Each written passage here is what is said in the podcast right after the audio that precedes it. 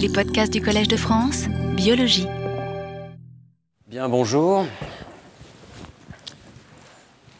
Merci de participer à ce cours qui portera donc euh, cette année sur les fondements cognitifs de l'arithmétique élémentaire.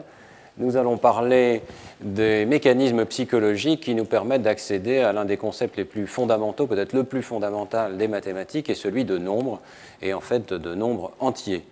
Euh, tout de suite, pour entrer euh, dans le vif du sujet de manière très concrète, je voudrais vous présenter sous une forme de, vidéo euh, deux expériences, l'une plus ancienne, l'autre plus récente, qui euh, nous montrent que les animaux peuvent accéder d'une certaine manière à un sens des nombres. Les premières expériences vraiment convaincantes sur ce sujet sont celles d'Otto Köhler, qui a étudié diverses espèces animales et juste par illustration, je vous montre cette vidéo où une perruche examine un ensemble d'objets il s'agit ici de 7 points et elle a été entraînée à aller chercher la nourriture sous euh, le couvercle d'une tasse qui, euh, lequel couvercle porte lui également 7 points. Elle arrive à le discriminer et des autres ensembles qui portent 6 points ou 5 points ou 4 points. il y a une capacité ici de perception de ce qu'on appellera la numérosité, la quantité d'un ensemble de points qui semble exister chez l'animal après entraînement. Deuxième exemple, le chimpanzé Ai, qui a été entraîné par Tetsuro Matsuzawa, dont vous avez peut-être entendu parler dans les médias récemment. Euh, ce chimpanzé a été entraîné au fil des années à prêter attention à la dimension du nombre euh, d'objets et également à utiliser les chiffres arabes pour rapporter euh, ou pour percevoir le nombre. Et vous voyez sur cette vidéo qui est tout à fait extraordinaire, donc du laboratoire de Tetsuro Matsuzawa, on peut voir le chimpanzé qui voit un ensemble d'objets et qui très rapidement pointe vers le chiffre arabe correspondant, donc étiquette des ensembles d'objets. Et euh, il a été euh, suggéré très récemment que dans ce domaine, les animaux peuvent être plus rapides que l'espèce humaine. Vous pouvez en juger par vous-même, la tâche n'est pas très facile. Et euh, c'est vrai que l'animal est ici extraordinairement rapide et précis, même s'il fait parfois quelques erreurs. Alors, euh, évidemment, ce type d'observation chez les animaux entraînés en laboratoire euh, pose la question de l'origine des capacités humaines. Est-ce qu'il y a en fait la moindre relation entre ces apprentissages et euh, ce qui se passe dans l'espèce humaine? Dans l'espèce humaine, on peut observer toute une filiation des mathématiques, depuis euh, des artefacts que l'on peut observer euh, dès le paléolithique supérieur, peut-être même avant, qui sont par exemple euh, cette plaque gravée, j'aime bien montrer, qui est gravée d'une série d'encoches, qui a été analysée par Marchak, et suggère qu'il s'agit d'un système de notation numérique, dans la mesure où il y a des nombres qui reviennent souvent, qui correspondent peut-être à la durée, le nombre de jours des, lunaisons. depuis donc ces artefacts qui correspondent à des comptages peut-être élémentaire, même si on ne sait pas très bien ce qui était compté, jusqu'à euh, très vite des euh, raisonnements mathématiques beaucoup plus sophistiqués, l'apparition de la géométrie en Égypte, en Grèce antique, et euh, jusqu'à ces magnifiques formules mathématiques qui sont produites par exemple par ce grand prodige qui était le mathématicien indien Ramanujan. Alors, euh, la question se pose de savoir pourquoi l'espèce humaine, et seule l'espèce humaine, euh, parvient à créer des systèmes mathématiques aussi élaborés, et d'où provient ce sens du nombre? Est-ce qu'on peut établir une sorte de filiation entre le sens du nombre qui existe chez l'animal et euh, les compétences évidemment beaucoup plus raffinées qui font l'objet de systèmes de symboles qui sont présentes dans l'espèce humaine? Je me garderai de faire de l'épistémologie dans ce cours. On, se focalisera sur les données expérimentales, mais je ne peux pas m'empêcher de euh, mentionner au début de ce cours que euh, ce qui est en jeu, ce sont des problèmes d'épistémologie de l'origine des concepts mathématiques. Et euh, on peut passer en revue de façon peut-être trop caricaturale quelques-unes des idées euh, qui euh, ont cours dans ce domaine. Pour la plupart des mathématiciens, la question ne se pose pas. Il y a un monde des objets mathématiques qui se présente devant eux, qui a une rigidité, sa propre structure, indépendante de l'esprit humain, et l'esprit humain est doté de la capacité de le percevoir, de le découvrir progressivement. Donc euh, le mathématicien Alain Cohn, dans son débat avec Jean-Pierre Changeux, a maintenu ce point de vue. Le mathématicien perçoit peu à peu les contours et la structure incroyablement riche du monde mathématique. D'un point de vue épistémologique, évidemment, euh, ceci suppose le problème résolu, ceci suppose l'existence d'un domaine séparé des objets mathématiques, et ce n'est donc pas le point de vue qui sera adopté par le psychologue, mais du point de vue psychologique, euh, on peut évidemment se poser la question euh, de l'origine des concepts mathématiques, et différentes solutions ont été proposées. L'une d'entre elles, c'est celle, nous en parlerons plus tard, de Piaget, qui imagine que le nombre est une construction logique. Le nombre résulte d'un très long processus de construction, à la fois chez l'enfant et aussi d'un point de vue culturel, et le nombre entier, même un concept aussi simple que celui de nombre entier, peut être conçu comme une synthèse de la classe et de la relation asymétrique, c'est-à-dire de la relation d'ordre. Autrement dit, un très complexe processus de mise en place progressive de concepts logiques. On pourrait mettre ça en relation avec la position de Roussel, par exemple. Euh, Vygotsky, lui, va nous dire que la construction est une construction linguistique, c'est-à-dire que euh, la pensée est mise en forme par les mots qui permettent euh, de l'exprimer, et l'existence de mots de nombre va permettre de structurer la pensée de l'enfant. C'est donc le comptage et la séquence des mots de nombre euh, qui vont mettre en place ces structures numériques chez l'enfant. Il est intéressant de voir qu'une autre position radicalement différente s'exprime euh, dès le, Moyen Âge, euh, chez Roger Bacon par exemple, qui nous dit non, la connaissance des objets mathématiques est innée, pratiquement innée, il nous dit. C'est la science la plus facile, et euh, cela est tout à fait évident, et c'est très intéressant. Il cite ici des données sur lesquelles nous reviendrons dans ce cours. il dit Aucun cerveau ne la rejette, même les hommes du peuple et les illettrés savent compter et savent calculer. Et nous verrons que ça n'est pas faux, euh, c'est-à-dire qu'il existe effectivement un sens du nombre euh, approché, une certaine capacité d'appréhender le nombre qui peut effectivement exister, peut-être pas d'une façon innée, ce n'est pas un terme que j'aime beaucoup, mais en tout cas très précocement chez l'enfant, avec une trajectoire développementale particulière et qui se met en place de façon universelle dans toutes les cultures du monde. Euh, donc effectivement, on peut parler de fondement de l'arithmétique dans l'intuition. Et euh, cette notion d'intuition est reprise par un certain nombre d'auteurs, Poincaré évidemment. J'ai choisi ici de citer une citation que je trouve très directe, comme souvent chez nos collègues américains, de Davis et Hirsch, dans un livre récent, qui disent tout simplement, dans le domaine des idées, des objets mentaux, les idées dont les propriétés sont reproductibles s'appellent les objets mathématiques. Donc c'est aussi simple que cela. Nous avons des structures mentales qui sont tellement rigides et reproductibles que nous pouvons les étudier purement mentalement, sans faire appel à la relation avec le monde extérieur, et euh, cela devient les objets mathématiques. Et l'étude des objets mentaux dont les propriétés sont reproductibles s'appelle les mathématiques, ce qui définit donc les mathématiques comme une construction à nouveau, mais fondée sur des objets de pensée intuitifs, euh, présents d'emblée, et euh, définissant donc l'indépendance des mathématiques par rapport aux observations empiriques sur le monde extérieur. Alors l'intuition serait la faculté que nous avons d'observer ces objets mentaux. Dans ce cours, euh, nous verrons que, euh, dans une certaine mesure, ces différentes idées ont une part de vérité, chacune. nous verrons qu'il est possible d'appuyer le concept de nombre sur une histoire évolutive très ancienne, l'animal dispose de compétences numériques, les très jeunes enfants disposent de compétences numériques. Mais nous verrons aussi que l'acquisition du langage conduit à une construction du concept de nombre. Euh, et euh, il y a donc dans ce domaine une certaine forme de variation culturelle induite en partie probablement par le langage ou l'éducation ou les deux d'une manière que nous ne comprenons pas très bien encore. Voici donc le plan du cours de cette année, donc fondement cognitif de l'arithmétique élémentaire. Aujourd'hui, nous allons parler du concept de nombre et ce qu'on entend par là. Euh, puis nous parlerons des circuits cérébraux de l'arithmétique élémentaire et nous verrons qu'il est possible de définir au niveau neuronal, au niveau du neurone unique, euh, des neurones des nombres chez l'animal. Et dans le quatrième cours, nous verrons que sur la base de ce codage neuronal des nombres, euh, on peut reconstruire la prise de décision numérique et comprendre pourquoi les décisions numériques chez l'homme euh, ont euh, les caractéristiques psychologiques qu'elles ont en termes de temps de réaction et de taux d'erreur. Et puis, euh, dans le cinquième cours, donc, nous parlerons de l'impact des symboles sur la cognition numérique et de la manière dont la cognition numérique de l'homme est modifiée par l'acquisition de symboles.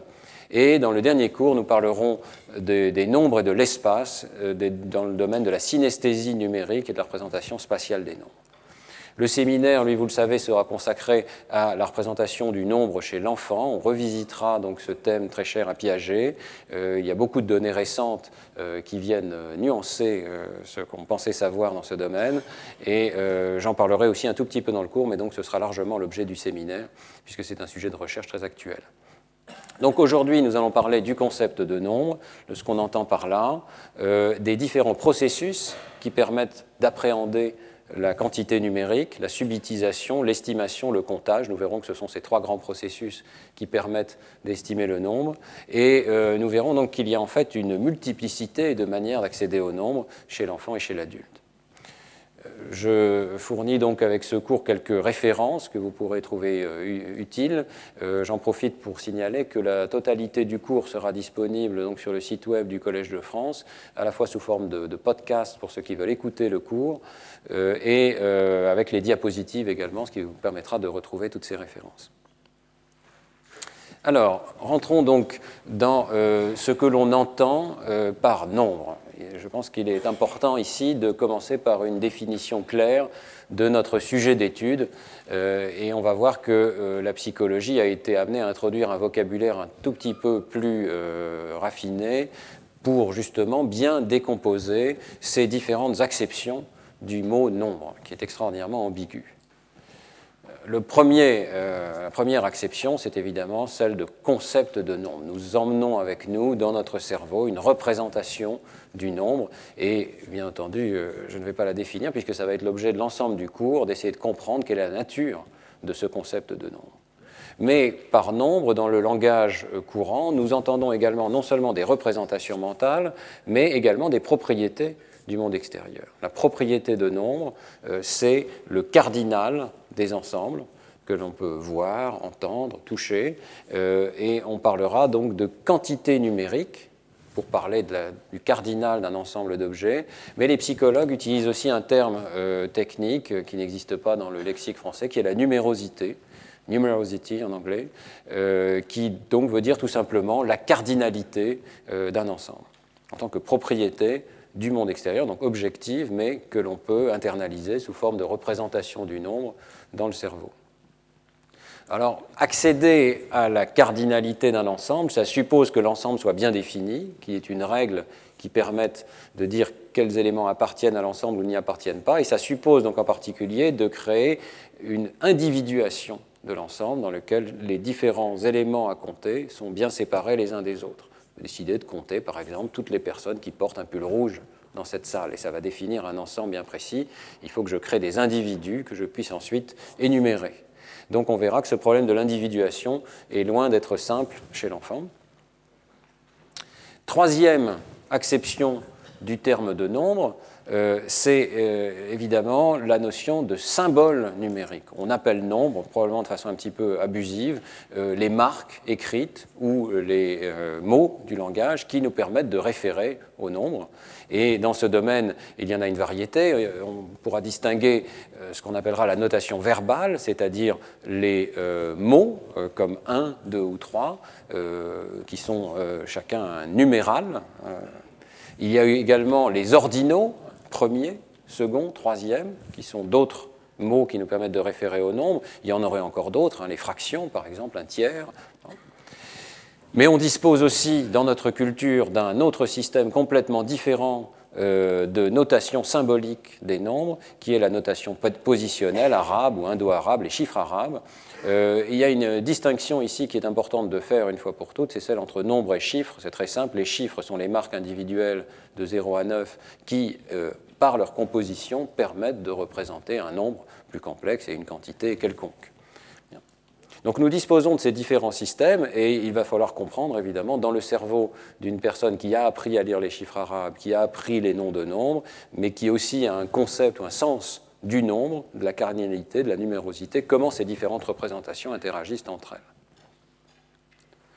Dernière acception du terme nombre, qui est peut-être celle qui est la plus utilisée en mathématiques, euh, c'est une définition par le biais des opérations.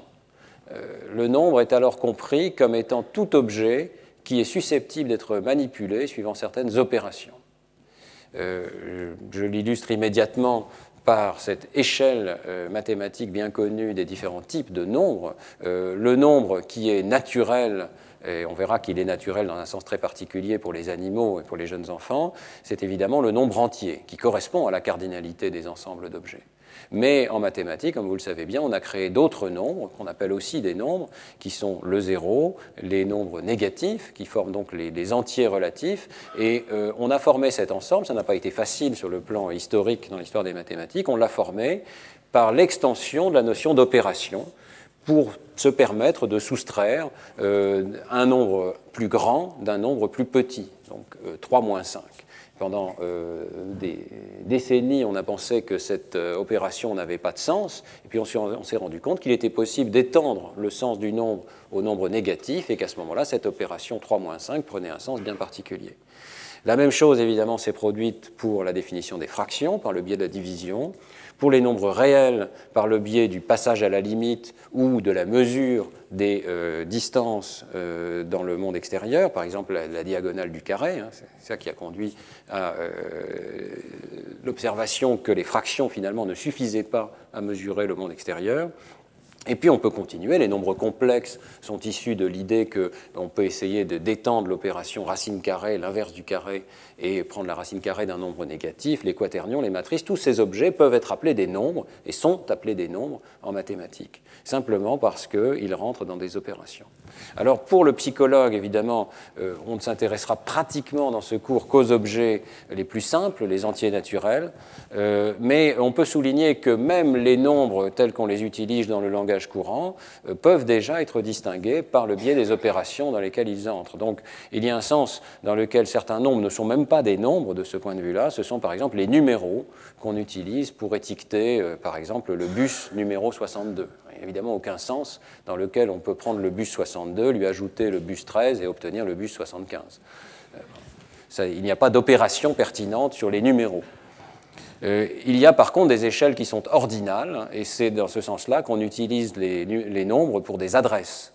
Euh, par exemple, si j'habite au numéro 62, ça me dit quelque chose sur ma position par rapport à la maison numéro 63 ou 64. Mais c'est une échelle ordinale, je ne peux pas mesurer des distances, en tout cas en France, hein, c'est différent aux États-Unis, je ne peux pas mesurer des distances avec les numéros des maisons.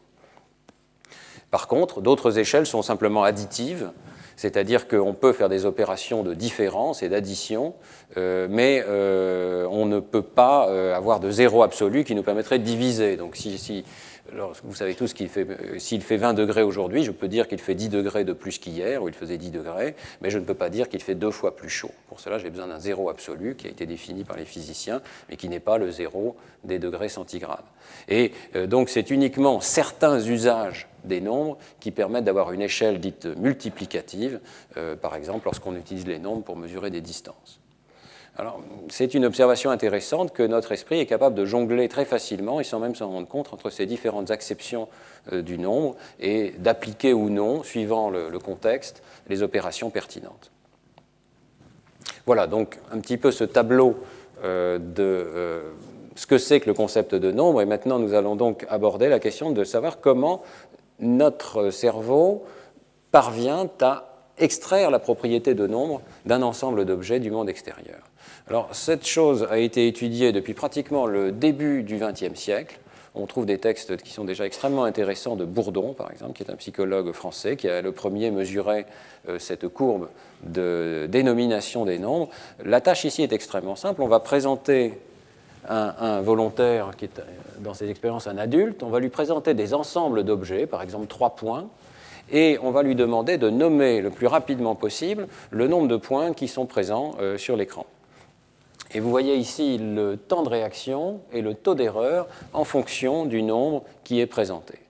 L'observation qui est extrêmement facile à reproduire, c'est que les trois premiers nombres, 1, 2 ou 3, euh, se comportent de façon différente des autres. Euh, lorsque euh, vous devez les nommer, votre temps de réaction est extrêmement rapide et il ne dépend que très peu du nombre d'objets qui est présent sur l'écran, entre 1, 2 ou 3. Le temps de réaction augmente un petit peu, il n'est pas absolument constant, mais il n'augmente pas de façon linéaire et surtout le taux d'erreur reste extrêmement faible. Il y a donc un processus qui est pratiquement sans erreur pour les petits nombres, 1, 2 ou 3, lorsqu'il s'agit de les nommer. Et on voit arriver des erreurs au-delà de 4 ici. Alors, euh, ce euh, processus, bien qu'il reste encore très largement inconnu, a reçu un nom, on l'appelle la subitisation, en français c'est un terme un peu euh, curieux, qui suggère qu'il y a une perception subite, soudaine, du nombre, subitizing en anglais. On commence à connaître les propriétés de ce dispositif du point de vue simplement de la psychologie expérimentale, et on sait donc que la subitisation s'arrête aux environs de 3 qu'elle ne dépend pas de l'arrangement spatial des objets. Ça, c'est un point intéressant. On aurait pu penser que c'est tout simplement parce qu'il y a des formes reproductibles qui sont produites par les objets, notamment trois objets vont toujours former un triangle plus ou moins aplati. En réalité, même si les objets sont alignés et donc ne forment pas de forme particulière, on observe euh, toujours cette discontinuité apparente aux alentours de euh, entre 3 et 4. Par contre, elle échoue dans un certain nombre de conditions qui ont été étudiées par Trick et Pilichin, et euh, elle échoue en particulier si les objets sont superposés les uns aux autres, par exemple des cercles concentriques. Ce n'est pas possible à ce moment-là de, voir très rapidement qu'il y en a deux ou qu'il y en a trois. Et euh, elle échoue également si les objets ne peuvent pas être isolés par ce qu'on appelle la vision préattentive, c'est-à-dire par exemple si je dois dénombrer le nombre de personnes qui portent un pull rouge, c'était mon exemple tout à l'heure, alors qu'il y a d'autres personnes qui portent un pull vert et également d'autres objets rouges dans la salle. Donc je dois faire une conjonction d'informations avant d'isoler l'ensemble pertinent. Euh, ça dépend de l'attention, et à partir du moment où l'opération qui permet d'isoler l'ensemble d'objets pertinents dépend de l'attention, eh bien, la subitisation devient impossible. On, on déduit donc de ces propriétés que la subitisation est une propriété tout à fait basique de la vision préattentive. Dès que notre regard se pose sur un ensemble d'objets qui sont étalés dans l'espace, qui ont des positions dans l'espace, eh bien, il semble que, euh, d'une façon extrêmement efficace et automatique, notre euh, esprit est capable d'appréhender le nombre. Sur cette même courbe, on voit le deuxième processus de perception du nombre, qui est le comptage. Vous voyez que le temps de réaction, au-delà de 4, commence à se ralentir de façon tout à fait considérable pour que la personne parvienne à nommer euh, l'ensemble d'objets, même s'il y a un certain taux d'erreur et qui n'est pas du tout négligeable, on voit que le temps de réaction devient linéaire en fonction du nombre d'objets qui est présent sur l'écran. Et cela suggère immédiatement, et c'est également ce que rapportent les sujets, qu'il devient nécessaire de compter les objets. Et donc, évidemment, quand on compte, on ajoute un certain temps pour chaque étape. Alors, euh, on peut se poser la question, est-ce que vraiment il s'agit de euh, deux phénomènes euh, différents, subitisation et comptage? Et certains ont essayé un peu de faire l'avocat du diable et de dire, après tout, ceci est une courbe continue, ceci est une courbe continue, les taux d'erreur ou les temps de réaction. Est-ce qu'on ne pourrait pas essayer de dire, il y a un seul processus psychologique qui rend compte de l'ensemble de ces observations? Et des modèles ont été proposés dans ce sens. Pourtant, je pense qu'on dispose maintenant d'arguments assez forts pour dire que la subitisation et le comptage sont des opérations très distinctes dans le cerveau, et notamment euh, il existe des dissociations neuropsychologiques, au moins dans un sens, euh, c'est-à-dire que l'on peut trouver des patients souffrant de déficits attentionnels, incapables de compter parce qu'ils sont incapables d'orienter l'attention de façon séquentielle vers chacun des objets et qui pourtant ont une préservation partielle ou totale parfois de la capacité de subitisation. Vous voyez ici un exemple sur la diapositive. Ce sont donc des patients que j'ai étudiés avec Laurent Cohen il y a quelques années, euh, qui présentent ce qu'on appelle une simultanagnosie, qui est souvent issue de lésions bilatérales du lobe pariétal, qui conduit à des déficits d'exploration attentionnelle du monde extérieur. Alors, euh, ces patients n'arrivent plus à compter. Effectivement, ici, si on regarde les erreurs qui sont faites, donc c'est la réponse moyenne du sujet en fonction du nombre de points, la réponse moyenne du sujet s'écroule pour 4, 5 ou 6 points parce que la personne oublie de compter un certain nombre de points. donc, il y a 6 points, mais très souvent, elle va dire qu'il y en a 4. D'autres patients, au contraire, avec le même déficit, vont compter plusieurs fois les mêmes objets parce qu'ils sont incapables d'étiqueter les objets et de dire voilà, j'ai déjà compté celui-là, donc je ne dois pas le compter une seconde fois. Mais ce qui est tout à fait frappant, c'est que ces déficits surviennent de façon soudaine entre 3 et 4. le patient ne fait absolument aucune erreur pour un deux ou trois, et ce problème attentionnel survient soudainement dès qu'il y a quatre objets au plus. On voit que le taux d'erreur augmente de façon absolument dramatique euh, entre 3 et 4 ici. Alors, comme d'habitude, chez les patients neuropsychologiques, ce qui est chez le sujet normal une dissociation relative et pas toujours très facile à établir devient une dissociation massive et nous permet de supposer qu'il y a vraiment deux processus bien distincts. De la même manière, l'imagerie cérébrale permet de montrer qu'il y a déploiement d'un système particulier pour le comptage par rapport à la subitisation. C'est le travail de Manuela Piazza dans le laboratoire il y a quelques années. Euh, c'est un travail intéressant sur le plan méthodologique aussi, puisqu'il conduisait donc à faire cette tâche de subitisation, donc de dénomination des nombres dans une machine d'IRM, euh, y compris la production de la réponse, ce qui n'est pas facile, faire parler les sujets dans une IRM. Euh, la méthodologie ici consistait à arrêter l'acquisition des données d'IRM pendant une petite période de deux secondes, ce qui permettait à la personne de voir le nuage de points, de le nommer, et on recueillait son temps de réaction. Mais euh, ici, je ne vous montre pas les temps de réaction, je vous montre les activations donc, qui suivent, avec un pic à peu près vers 5 secondes ici, la présentation du nuage de points. Et on voit que ces activations donc, se séparent en deux groupes les activations pour des euh, ensembles d'objets qui ne dépassent pas trois objets, un, deux ou trois objets, et euh, les activations beaucoup plus élevées qui surviennent soudainement lorsque le nombre d'objets euh, dépasse 4. Ici, on est dans les régions bilatérales postérieures du lobe pariétal qui sont précisément impliquées dans les mouvements attentionnels. Et la suggestion très simple, c'est qu'au-delà de 4, il est nécessaire de faire des mouvements de l'attention pour compter de façon sérielle euh, les objets qui sont présents. Et euh, on voit cette composante sérielle directement dans le fait que l'activation augmente de façon linéaire avec le nombre d'objets. Euh, mais ce qui est tout à fait frappant à nouveau, c'est qu'il y a une discontinuité marquée dans l'activation entre 3 et 4 objets, plus marquée en fait qu'elle ne l'est dans le temps de réaction des sujets. Donc l'imagerie cérébrale vient au secours du psychologue ici et vient démontrer qu'effectivement on a raison de penser qu'il y a une rupture très nette et qu'il y a deux processus très différents qui sont déployés. Le comptage est un processus qui dépend de l'attention, qui est un processus sériel, qui doit se déployer vers chacun des objets dans l'espace, la subitisation, par opposition, semble être un processus beaucoup plus automatique, indépendant de l'attention, très rapide, et euh, on reste un petit peu frustré parce que l'imagerie n'a pas permis pour l'instant de montrer à quelle structure cérébrale la subitisation est associée. Tout au plus, on pense qu'il s'agit vraiment d'une opération tout à fait basique des, régions extrastriées du cortex visuel, c'est-à-dire qu'on ne peut pas s'empêcher, lorsqu'il y a plusieurs objets euh, et un petit nombre d'objets devant nous, on ne peut pas s'empêcher de coder intrinsèquement dans l'activité du système visuel euh, un, deux ou trois objets. Mais euh, très honnêtement, on ne sait pas encore comment euh, fonctionne la subitisation. Alors, est-ce que euh, les processus de perception des nombres s'arrêtent à la subitisation et au comptage? Eh bien, il semble que non et qu'on doive prendre en compte un troisième processus qu'on appellera l'estimation. Si je vous montre un nuage de points et qu'il y a donc beaucoup plus que euh, trois euh, objets, vous n'avez pas la possibilité de les compter, on vous, le, présente de façon extrêmement rapide sur un écran d'ordinateur, eh bien ça ne vous empêche pas d'avoir une certaine idée du nombre euh, qui est mis en jeu. je ne sais pas ce que vous pensez de ce nuage de points sur cette diapositive ici, mais vous pouvez estimer qu'il contient peut-être, je ne sais pas, 25 points, 30 points. En réalité, cet ensemble comprend 42 points. Vous voyez que euh, vous pouvez avoir une certaine estimation. Euh, souvent, elle est euh, un peu fausse, elle est souvent dans la direction de la sous-estimation, mais elle va quand même avoir des propriétés rigoureusement numériques, c'est-à-dire que la qualité de votre estimation va varier avec le nombre de points réellement présents.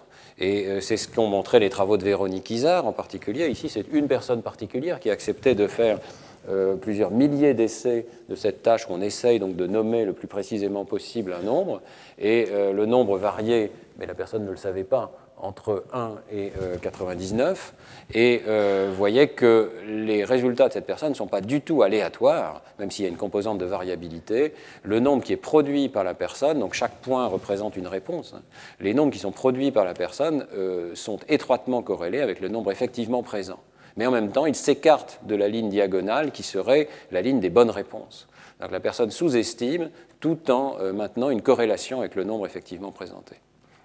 Et euh, on a énormément analysé ces données qui présentent des propriétés tout à fait intéressantes. Par exemple, vous voyez que la variabilité augmente avec le nombre. Donc plus le nombre est grand, plus la variabilité dans l'estimation est grande. Et en fait, on peut rendre compte assez bien de ces données en les euh, présentant sur une échelle doublement logarithmique, donc le log du stimulus et le log de la réponse ici. Et l'on voit à ce moment-là que la distribution des réponses du sujet suit une ligne droite Donc il y a une sorte de, relation de puissance entre la réponse des sujets et le nombre qui est présenté en entrée. Et euh, surtout que la variabilité devient essentiellement constante, quel que soit le nombre qui est présenté.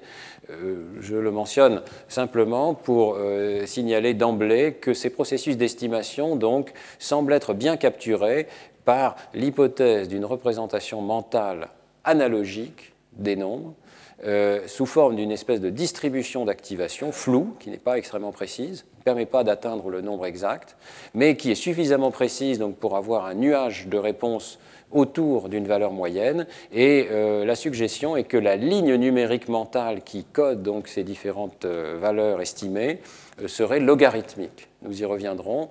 Et ça suggère que, évidemment, si l'on a une variabilité fixe sur une échelle qui, euh, sous-jacente qui est logarithmique, eh bien vous voyez que ça veut dire qu'on va avoir un bruit, une erreur qui est proportionnelle au nombre moyen qui est présenté. Et euh, c'est effectivement ce que l'on voit dans, ces réponses ici. Euh, ce sera le modèle que nous explorerons dans le cours numéro 3 et le cours numéro 4.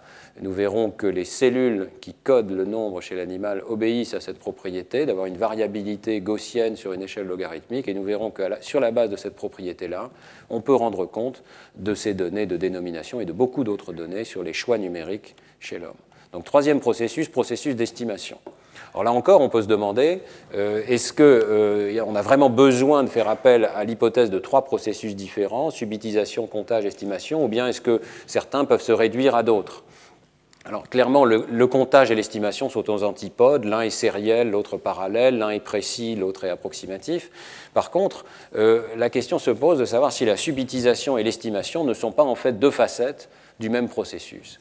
Le raisonnement euh, fonctionnerait de la manière suivante. D'abord, euh, on vient de le voir, l'estimation obéit à ce qu'on appelle la loi de Weber, c'est-à-dire que l'écart type des réponses est proportionnel à la moyenne des réponses, et donc il y a une constante de proportionnalité qui s'appelle la fraction de Weber. Et alors, évidemment, lorsqu'on extrapole cette loi vers les tout petits nombres, eh bien, on peut se demander si la loi de Weber à elle seule ne suffit pas à expliquer la bonne précision de la dénomination des petits nombres. Euh, autrement dit, la subitisation serait une estimation dans un domaine où l'estimation peut être précise. Pour reprendre cet argument, euh, si vous devez distinguer 27 euh, objets de 30 objets, le caractère analogique, approximatif de votre estimation va rendre cette discrimination impossible au-delà d'un taux d'erreur important, peut-être 40% ou 30%. Mais vous arriverez sans doute à distinguer 20 objets de 30 objets. On peut se demander si lorsqu'on descend vers les petits nombres, cela ne suffit pas à distinguer deux objets de trois objets d'une manière telle que euh, vous acceptez d'accorder du crédit à cette estimation, vous êtes capable de l'utiliser pour nommer de façon relativement exacte un, deux ou trois objets. Alors, ça a été ma théorie pendant euh, plusieurs années, et je trouve que c'était une théorie extrêmement séduisante de penser que finalement il y a un seul processus d'estimation et ce que nous appelons subitizing, subitisation, c'est la partie euh, vers les petits nombres de ce processus. Mais euh, nous avons maintenant des données qui réfutent euh, clairement ce modèle, et donc je crois qu'il faut prendre au sérieux l'hypothèse qu'il y a bien trois processus d'estimation du nombre. Et ces données ont été obtenues tout récemment par Susanna Refkin dans le laboratoire, à la suite d'une idée extrêmement simple. En fait, je viens de vous donner euh, l'idée. Euh, l'idée, c'est que si l'ensemble de l'estimation numérique obéit à ce qu'on appelle la loi de Weber, alors discriminer deux objets de trois objets, ça doit être exactement comme discriminer 20 objets de 30 objets. Et euh, c'est facile à tester, voir si les performances sont effectivement comparables dans les deux domaines. On l'a fait de la manière la plus pertinente possible, c'est-à-dire qu'on a entraîné des sujets en leur disant dans ce bloc expérimental, vous allez voir toujours des nombres d'objets qui sont des multiples de 10. Donc vous verrez soit 10, soit 20, soit 30, soit 40, soit 50, jusqu'à 80. Et on leur a dit, tout ce que vous aurez à faire, c'est à nommer la dizaine correspondante. Donc si vous pensez qu'il y a 10 objets, vous dites 10, si vous pensez qu'il y a 20 objets, vous dites 20, etc. Donc euh, on se retrouve avec 8 euh, valeurs numériques en entrée, de 10 à 80, euh, 8 mots possibles pour les nommer, et euh, finalement une situation qui est extrêmement parallèle à la situation de la tâche de subitisation, où vous avez des objets de 1 jusqu'à 8 et 8 nombres possibles pour les nommer. Et si la loi de Weber était tout ce qui comptait, eh bien on devrait trouver des performances extrêmement comparables dans les deux domaines. Avec le bémol que, bien entendu, il faut entraîner le sujet, puisque nous avons plus d'expérience pour la dénomination des petits nombres que pour celle des grands nombres. Et nous avons ici entraîné les sujets pendant un temps qui n'est pas négligeable.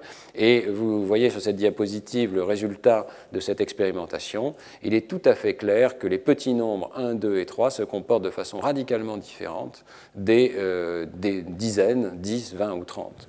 Euh, ça se voit dans les taux d'erreur.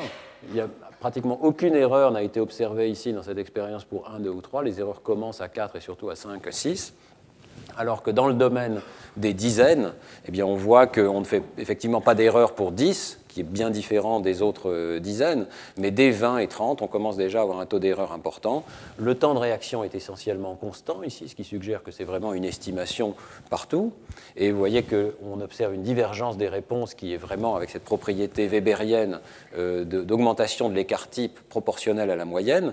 Et ça n'est pas le cas du tout pour les petits nombres 1, 2 ou 3, et que le temps de réaction est extrêmement rapide.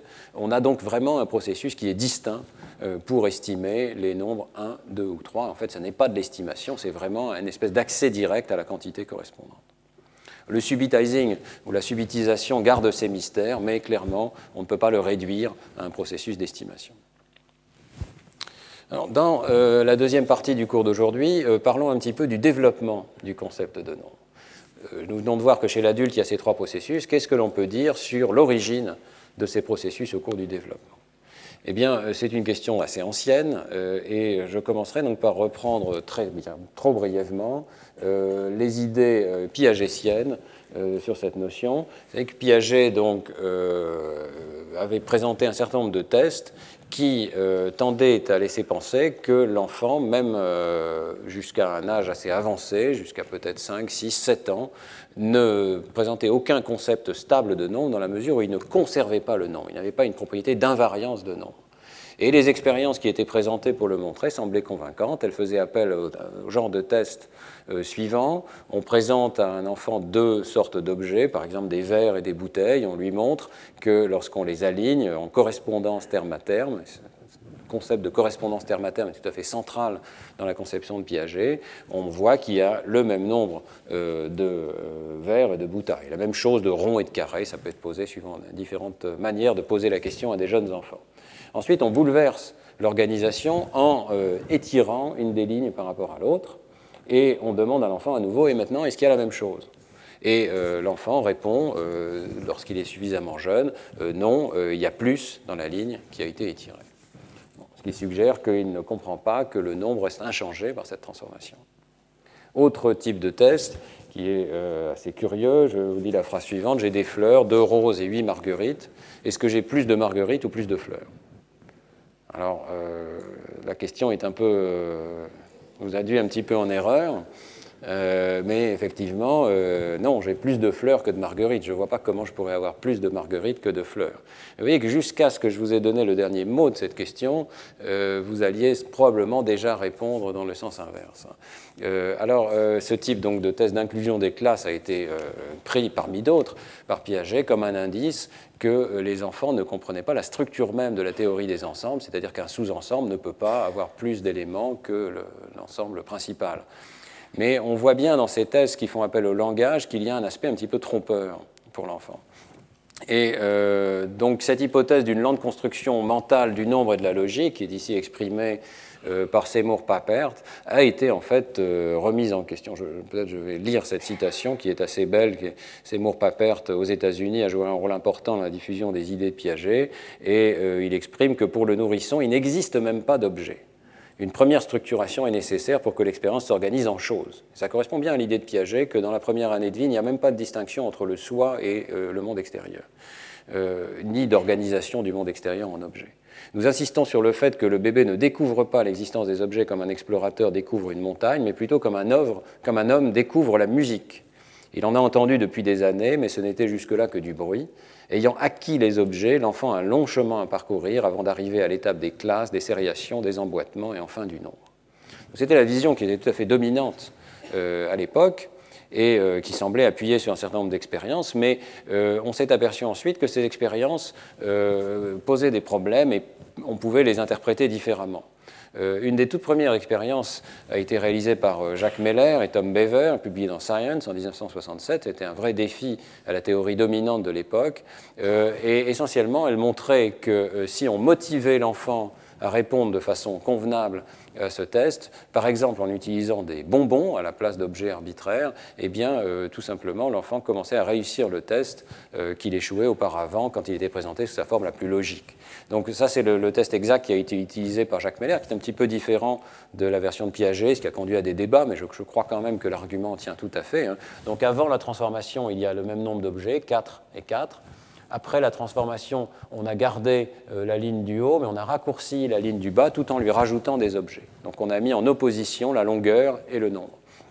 Lorsque l'enfant fait ce test d'une façon abstraite, il peut faire des erreurs de type euh, non-conservation du nombre, mais lorsqu'il fait ce test avec un, nombre d'objets qui sont des Smarties, et lorsqu'on lui dit tu peux choisir l'un de ces deux ensembles et tu vas pouvoir le dévorer, alors là, évidemment, euh, l'enfant réussit le test et il réussit très tôt, euh, vers 3 ans, on observe déjà des très bonnes réponses à ce test. Deuxième test qui est peut-être un petit peu plus profond, euh, c'est un article de Cognition de McGarrigle et Donaldson, il y a déjà plus de 30 ans, euh, qui montre que les enfants réussissent également lorsqu'on a de bonnes raisons de leur poser deux fois la même question. Parce qu'après tout, il y, a, quelque chose de tout à fait spécial dans, le test de Piaget, c'est qu'on pose deux fois la même question, et euh, évidemment, si on a l'impression de connaître déjà la réponse, si on a l'impression que c'est évident, on peut être amené à se dire, mais si on me pose deux fois la même question, c'est probablement qu'il faut que je change ma réponse. donc, donc euh, ici, le test est extrêmement euh, simple.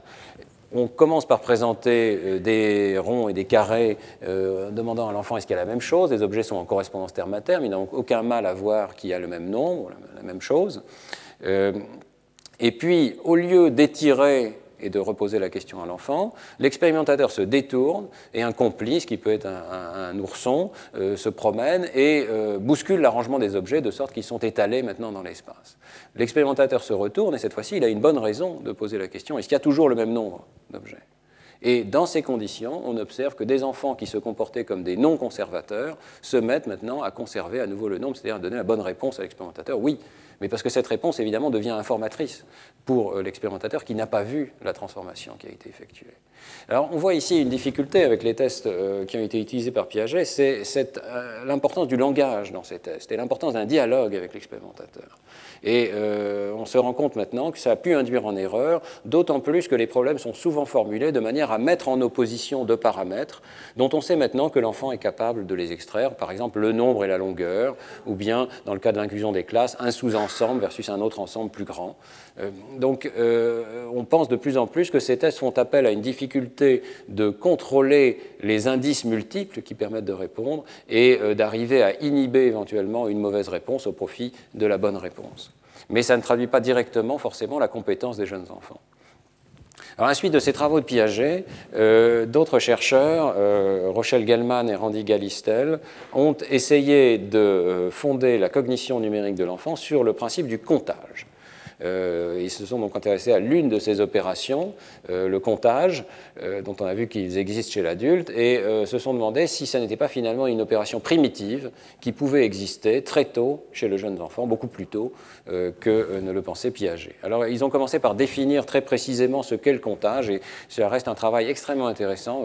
Je, recommande la lecture de ce livre, donc La compréhension du nombre chez l'enfant de Gellman et Galistel, qui euh, donc définit le comptage par cinq grands principes euh, que j'ai repris ici. Principe d'ordre stable, c'est-à-dire que lorsqu'on compte, il faut réciter les mots dans un ordre fixe. Principe de correspondance terme à terme, chaque mot correspond à chaque objet, on avance d'un mot pour chaque objet compté. Principe du cardinal, c'est-à-dire que le dernier nombre auquel on arrive lorsqu'on compte correspond au cardinal de l'objet. Principe d'abstraction, toute collection d'objets peut être comptée dans les à, condition qu'on respecte les principes précédents. Et principe de non-pertinence de l'ordre, on peut compter dans euh, n'importe quel ordre. C'est-à-dire les objets comptés peuvent être comptés, peuvent être étiquetés dans n'importe quel ordre, à condition qu'on respecte évidemment l'ordre des mots qu'on utilise pour compter.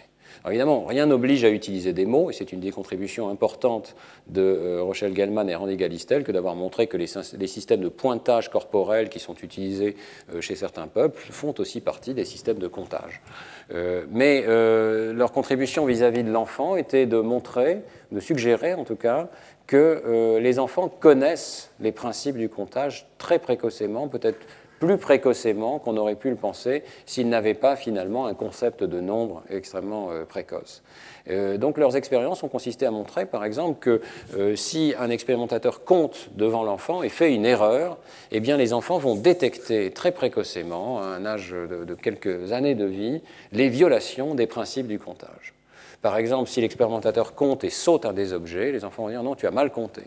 Par contre, si l'expérimentateur saute un objet puis il revient par la suite, ce qui donc euh, est le principe de non-pertinence de l'ordre, l'enfant va dire oui, euh, c'est bien compté. Euh, alors, il y a donc eu un débat très vif à l'époque pour savoir si les principes de comptage pouvaient être supposés présents déjà à l'esprit des très jeunes enfants.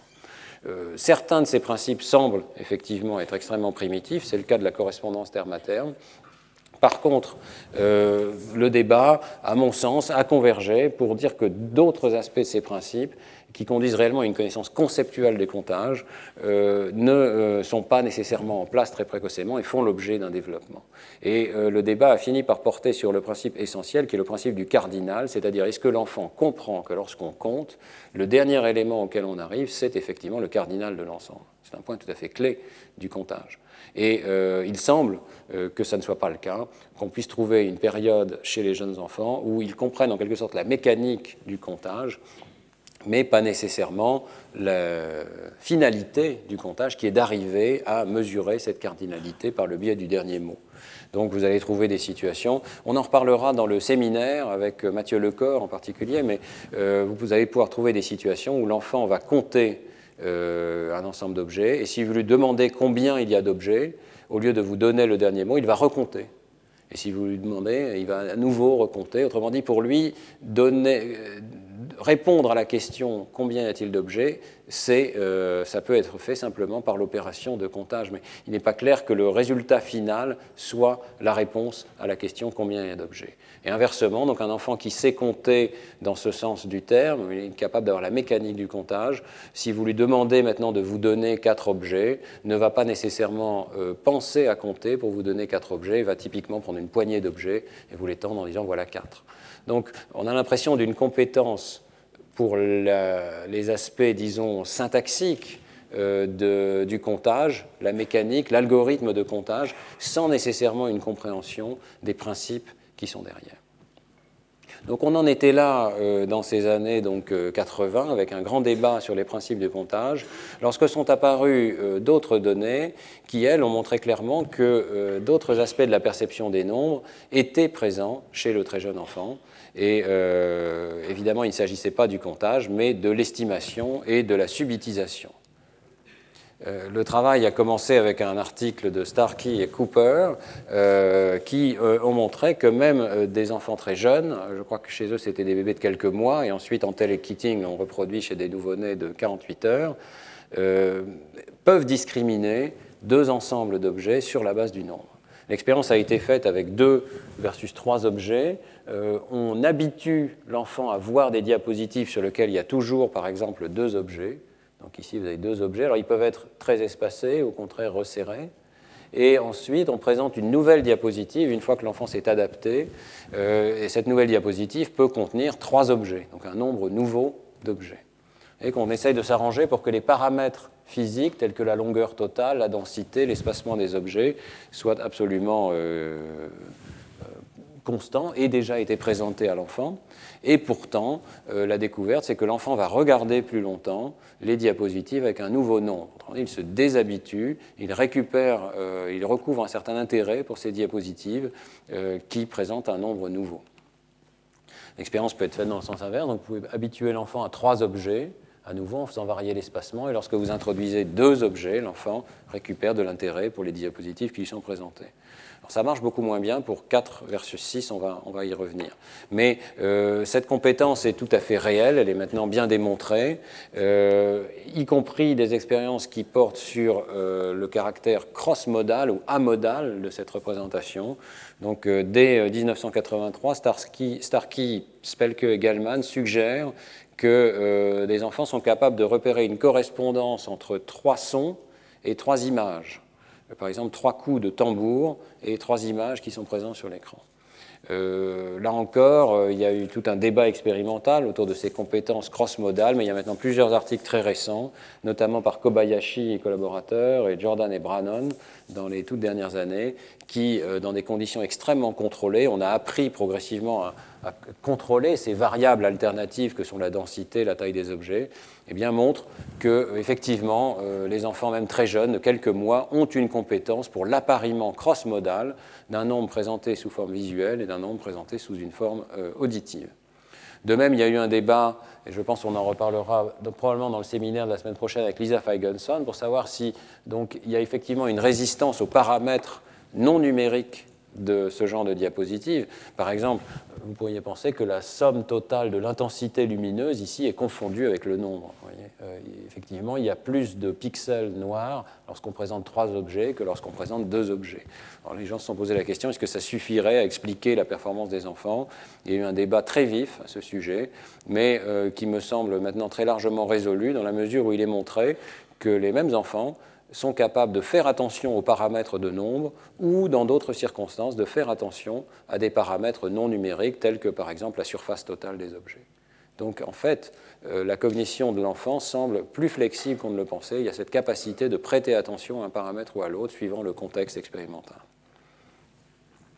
Donc, compétence pour la subitisation, pour les petits nombres d'objets, compétence également pour les grands nombres d'objets. Et euh, le travail de Schuh et Spelke, par exemple, a montré qu'il n'était pas du tout impossible à un enfant de quelques mois, un enfant de 6 mois, d'arriver à discriminer 8 objets de 16 objets. Ici, les diapositives qui étaient réellement utilisées, donc tout varie, hein, la position des objets, la taille des objets, leur disposition, leur densité. Et au moment euh, du test, donc, on introduit des nouvelles diapositives avec 16 objets ou des anciennes diapositives, enfin plutôt des nouvelles diapositives, mais avec l'ancien nombre, 8 objets. Eh bien, l'enfant, là encore, euh, récupère de l'attention, il euh, regarde plus longtemps les diapositives nouvelles, montrant qu'il a fait la discrimination. Cette discrimination euh, obéit à la loi de Weber, on va y venir dans un instant.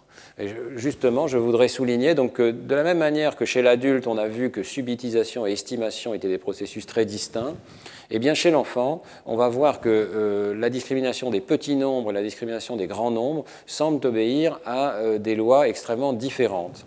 Et on parle de signature d'un processus ou de l'autre processus. Alors la signature de la subitisation, c'est une limite stricte à deux, à un, deux ou trois objets. Tandis que ce processus semble être dédié à ces petits nombres et s'arrêter brutalement au-delà de trois objets chez l'enfant. Et c'est démontré par des expériences très simples. Par exemple, vous pouvez euh, cacher successivement des euh, gâteaux dans une tasse, et vous en cachez deux ici, par exemple, et trois dans une autre tasse, et vous laissez l'enfant, même très jeune, s'approcher euh, de l'un ou de l'autre de ces, de ces, de ces conteneurs dans lesquels on a caché des euh, gâteaux. Que, évidemment, l'enfant est motivé pour aller là où il y a le plus grand nombre. Et euh, on, va, on, va, observer une excellente capacité d'aller chercher le plus grand nombre d'objets, mais uniquement dans la mesure où le nombre ne dépasse pas 3. Et ces données sont tout à fait euh, étonnantes dans la mesure où vous voyez ici que la, performance s'écroule de façon massive dès que le nombre d'objets dépasse 3. Donc bonne discrimination, par exemple, pour 2 versus 3, mais très mauvaise discrimination pour 3 versus 4, mais aussi 2 versus 4, mais aussi, et c'est très étonnant, 1 versus 4. On dit, les performances de l'enfant font plus que s'écrouler. La présence de quatre objets euh, crée une confusion mentale totale qui l'empêche même d'avoir des performances qui se reposeraient sur son système d'estimation des nombres. Euh, c'est un paradoxe qui n'est pas encore totalement expliqué, qui suggère que chez l'enfant, ces systèmes numériques, subitisation et estimation, sont en conflit les uns avec les autres. Si l'enfant fait attention et essaye de suivre le nombre d'objets par le biais de ce système des petits ensembles jusqu'à 3, eh bien, sa performance s'écroule totalement lorsque euh, le nombre dépasse la capacité de ce système, qui a donc une capacité extrêmement limitée. Donc on parle de signature euh, des petits nombres. Mais euh, l'autre système, lui, obéit à une signature radicalement différente, puisqu'il euh, ne semble ne pas avoir de limite stricte à l'estimation des nombres chez l'enfant. On est allé jusqu'à des choses comme 16 versus 32 points, mais euh, la compétence dépend exclusivement du rapport des deux nombres, autrement dit de la distance qui existe entre les nombres. Donc l'enfant, on l'a vu, va être capable de discriminer 8 contre 16 objets, puisque c'est une différence tout à fait importante, un rapport de 2. par contre, à 6 mois, il ne va pas être capable de distinguer 8 objets de 12 objets. Encore deux nombres différents, mais suffisamment proches pour que ce sens flou de l'estimation des nombres ne suffise pas à faire cette discrimination. Euh, alors, 8 versus 12 objets, on va voir émerger cette compétence euh, au fil du développement, et euh, vers 9 mois ou un peu plus tard, on va, voir apparaître cette capacité de discrimination. Chez l'adulte, la capacité de discrimination est bien meilleure, et on a une discrimination de, par exemple, 8 versus 10 objets meilleure que le hasard.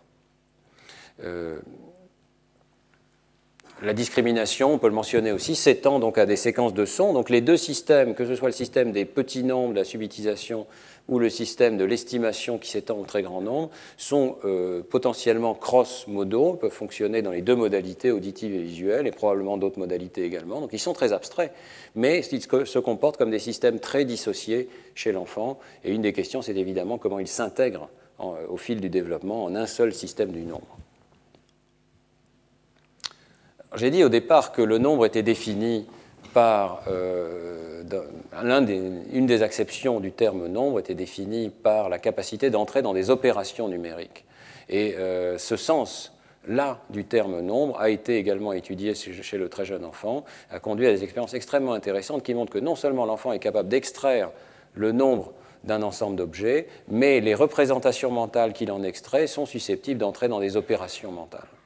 Le premier travail dans ce domaine est dû à Karen Wynne dans un article qui était très influent dans, la revue Nature, euh, avec des enfants de 4 mois et demi. Elle a montré qu'il y avait une anticipation des opérations arithmétiques élémentaires du type 1 plus 1 ou 2 moins 1.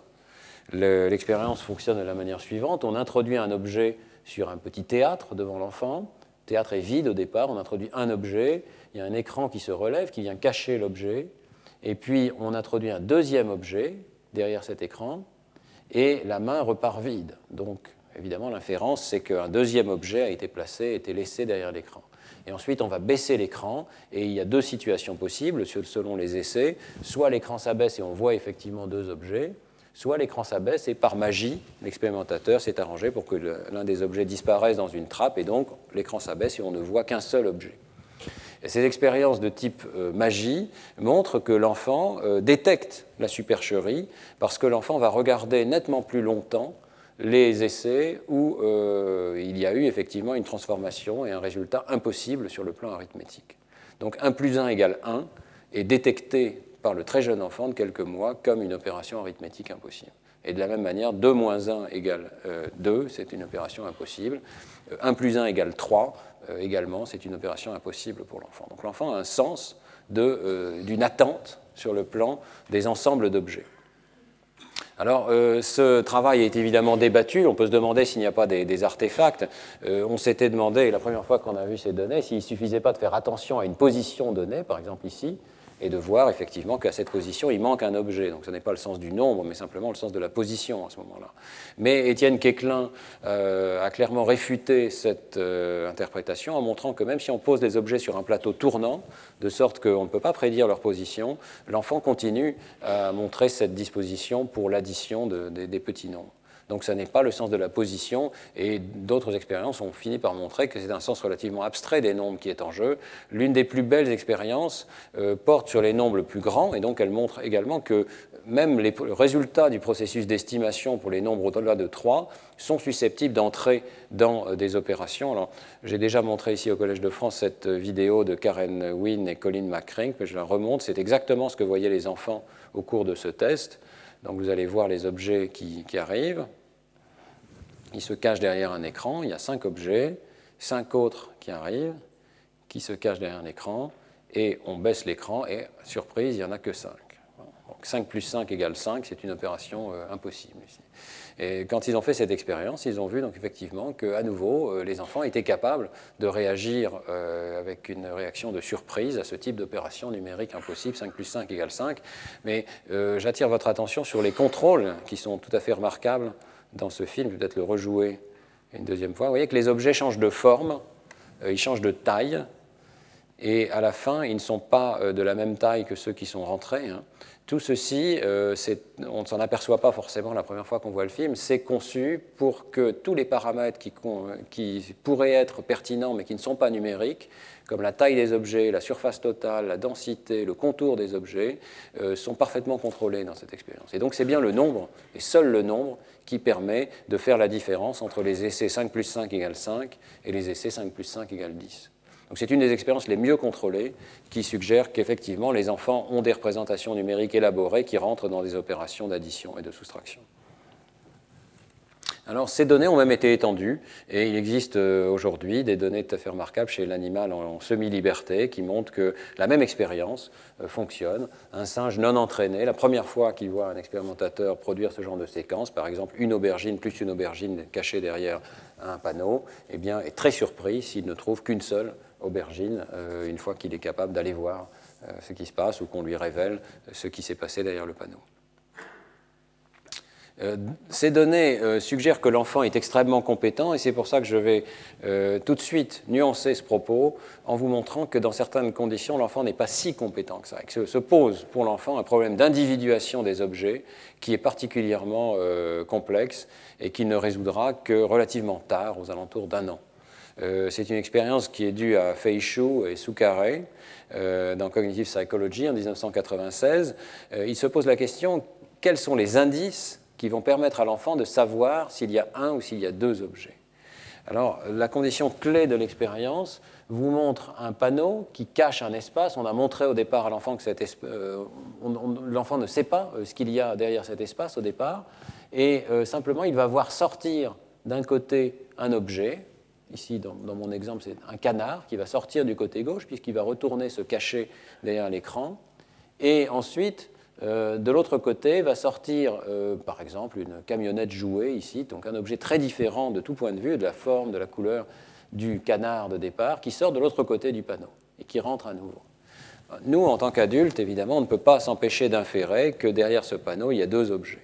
Parce que les, on, sait qu'un canard ne peut pas se transformer en euh, camionnette euh, jouée. Mais lorsque on descend le panneau et que l'enfant découvre qu'il n'y a qu'un objet derrière l'écran, par exemple le canard, eh bien, euh, jusqu'à un âge assez avancé, jusqu'à 10 mois, les enfants ne manifestent aucune surprise dans cette situation. Autrement dit, la situation ne leur a pas permis d'inférer qu'il y avait deux objets derrière le panneau. Alors, un contrôle très intéressant montre qu'ils y parviennent s'il y a en fait deux panneaux, ou plutôt un seul panneau avec une découpe qui fait qu'on ne peut pas passer de la partie droite à la partie gauche de l'écran sans que l'objet soit vu à l'intérieur de cette découpe. Alors dans cette situation, si un canard sort à droite et un autre objet euh, sort à gauche, eh bien l'enfant va effectivement être surpris de ne découvrir qu'un seul objet.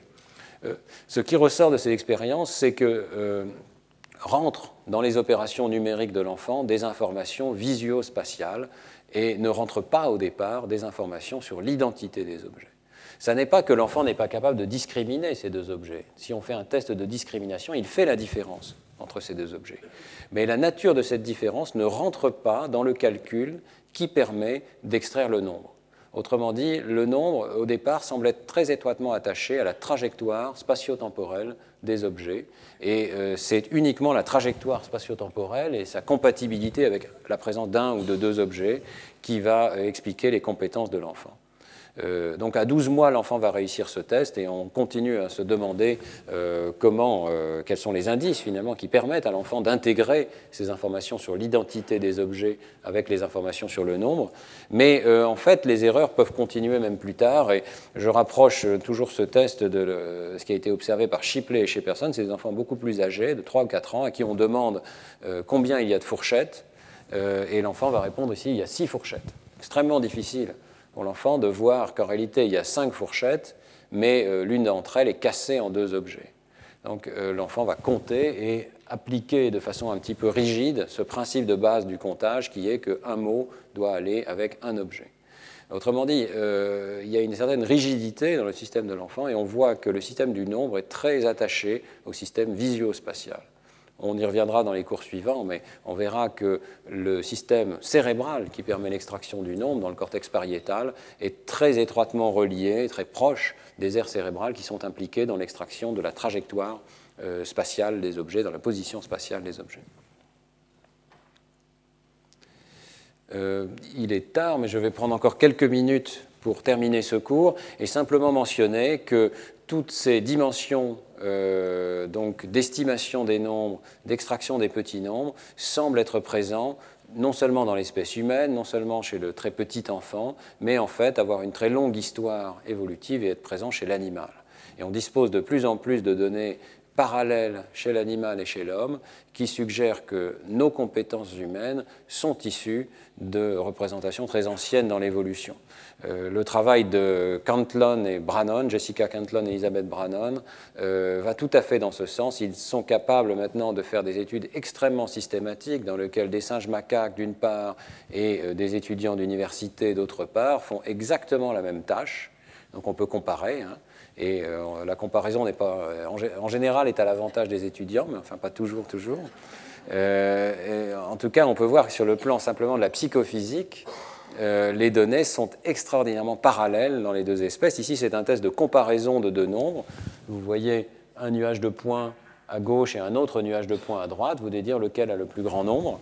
On contrôle tous les paramètres non numériques. Vous voyez que la performance des deux espèces, singe et homme, euh, varie en fonction du ratio, du rapport donc, des, deux nombres, le plus grand, le plus petit divisé par le plus grand.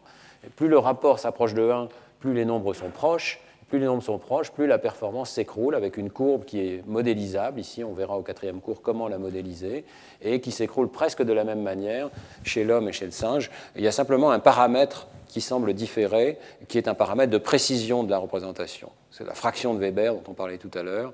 Euh, les euh, humains semblent avoir une représentation plus précise que les singes, mais par contre, ils sont plus lents.